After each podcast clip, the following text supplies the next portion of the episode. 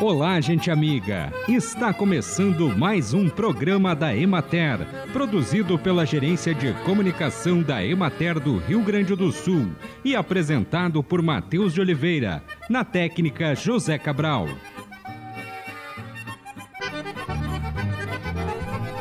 Coma devagar e mastigue muito bem os alimentos. Comer com pressa nunca é bom.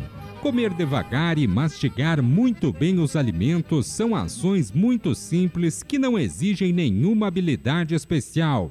Pense o quanto você tem deixado isso de lado no seu dia a dia e perceba o bem que essa mudança pode lhe fazer. Troque o supermercado pela feira. Com isso, sua criatividade na cozinha aumenta, a escolha pelos ingredientes da estação é mais natural e você vai acabar levando para casa mais legumes, frutas e verduras. Os resultados finais da Consulta Popular 2023, com o detalhamento das propostas eleitas por região e as secretarias de Estado responsáveis pela execução de cada uma delas, foram divulgados. Ao todo, 85 propostas referente a 14 pastas foram eleitas. As secretarias da Agricultura, Pecuária, Produção Sustentável e Irrigação e de Desenvolvimento Rural lideram o ranking com 14 ações cada que somam 12.347.223 reais e 10.738.391 reais em investimentos, respectivamente.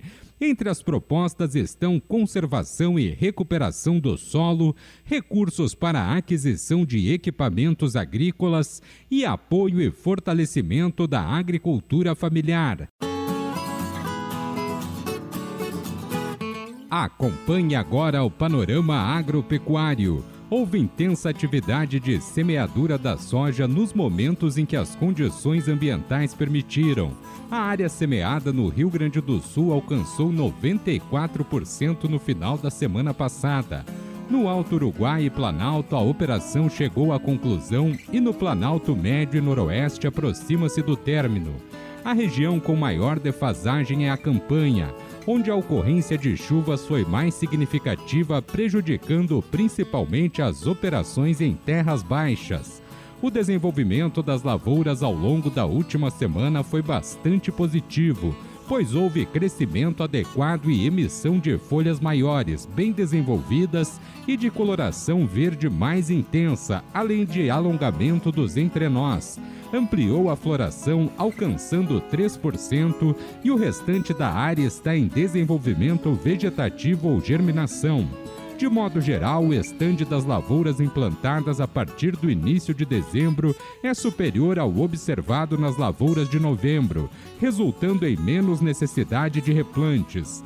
A área estabelecida no final de outubro apresenta um entrelinhas fechadas e vários produtores optaram pela primeira aplicação de fungicida para a proteção contra a ferrugem asiática e outras doenças, como mancha parda e cercosporiose além da aplicação de inseticidas contra lagartas. O valor médio da saca de 60 quilos, de acordo com o levantamento semanal de preços realizado pela Emater no estado, reduziu 1,45% quando comparado à semana anterior, passando de R$ 136,77 para R$ 134,79.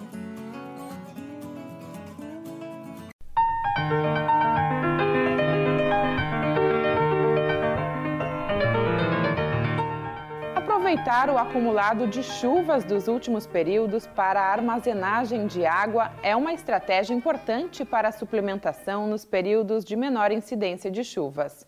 A Emater Ascar, em parceria com a Secretaria Estadual de Agricultura, Pecuária, Produção Sustentável e Irrigação, tem experiência de décadas na área e, com isso, está à disposição para a realização de estudos de viabilidade, elaboração de projetos técnicos e de créditos para viabilizar tanto a reservação de água como sistemas de irrigação. Hoje vamos conhecer dois sistemas implantados, na pastagem e no milho. Começamos com a história da família Fritz de Santa Rosa, que alia a bovinocultura de leite e a suinocultura. Confira. Como num sobreaviso do que estava por vir, duas estiagens severas em sequência, Magnus e Fabiane adotaram a irrigação na pastagem como estratégia em agosto de 2021. Aliada a um solo bem cuidado e manejo eficiente dos piquetes, o relato é de resultados satisfatórios. Se você tiver qualidade de pasta, você vai ter qualidade de leite, vai ter quantidade também, né? Então, é uma coisa puxando a outra.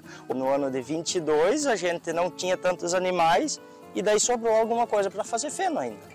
A estiagem que assolou o noroeste gaúcho em 2021 e 2022 fez com que o sistema tivesse que ser aproveitado de forma mais intensa. Ali no final de 21, se não me falha a memória, em mês de dezembro não choveu. A né? última chuva tinha dado 28 de novembro. Choveu no final de novembro e dezembro não choveu uma gota.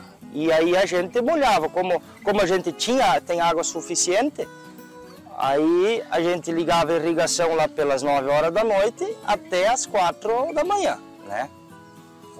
Coloca ela lá no sistema de, de regula o timer e deixa ela trabalhar.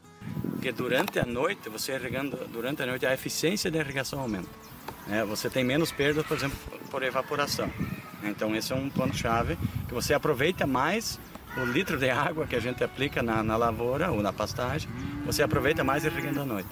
E a outra situação é que tem um, um programa chamado Energia Verde, que entre o período fora do pico de consumo, entre as 10 horas da noite e as 5 horas da manhã, ele tem um, um desde que ele bota um contador específico, ele se cadastra como irrigante na concessionária de energia, ele vai pagar menos energia, então dá um, um desconto de aproximadamente 40, 50% de energia menos que ele gasta, que o custo do quilowatt consumido é mais barato nesse período fora de pico. Então seriam dois pontos-chave, a questão da, da, eficiência da irrigação e a questão do, da redução de custo para aplicar.